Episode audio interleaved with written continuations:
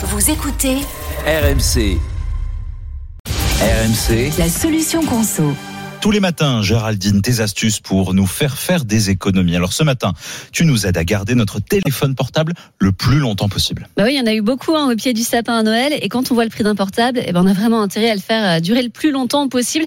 C'est économique et en plus, c'est euh, meilleur pour euh, la planète. Il faut dire qu'en moyenne, un Français change de téléphone tous les deux ans. Mais on peut le garder bien plus longtemps. Alors la première chose à chouchouter, c'est la batterie. Si vous voulez qu'elle reste efficace, il y a quelques petits trucs à savoir. Déjà, il faut éviter de charger votre téléphone trop longtemps, toute la nuit par exemple. Moi j'avoue là, je suis très mauvaise élève euh, là-dessus. Euh, quand la batterie est à 100%, en fait, elle va s'user plus vite. Donc c'est mieux euh, de ne pas la charger à fond en faisant plusieurs charges par exemple de, de 30 minutes.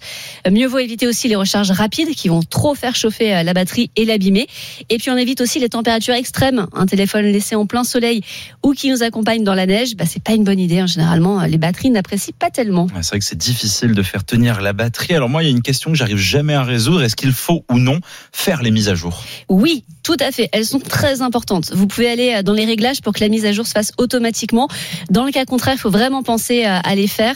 Avant, c'est vrai qu'on croyait que ces mises à jour ralentissaient les téléphones, mais en fait, c'est tout le contraire parce qu'en réalité, elles vont permettre d'optimiser euh, sa consommation et justement de soulager la batterie. Alors, malgré toutes ces astuces, bah, votre batterie, elle va quand même être moins efficace avec le temps. Si vous voulez savoir où vous en êtes pour les iPhones, il faut aller dans réglages, puis batterie et état de santé de la batterie.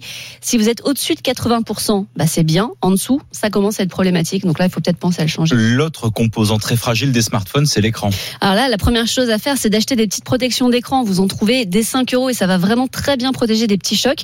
Euh, si malgré tout l'écran est cassé, attention, ne laissez pas traîner. Euh, ça risque d'endommager tout l'intérieur de votre téléphone s'il y a des petites fissures. La bonne nouvelle, c'est que depuis aujourd'hui, le bonus réparation est élargi aux écrans de téléphone. Donc si vous allez euh, chez un réparateur qui a un label Cali Repair, Repair pardon, vous aurez une ristourne de 25 euros. Bon, il restera quand même en moyenne une centaine d'euros à votre charge. Oui, mais euh, ça fait quand même partie des changements du 1er janvier qui peuvent nous permettre d'économiser un petit peu. Merci, merci Géraldine. Toutes tes astuces qu'on on les retrouve en podcast sur l'appli RMC.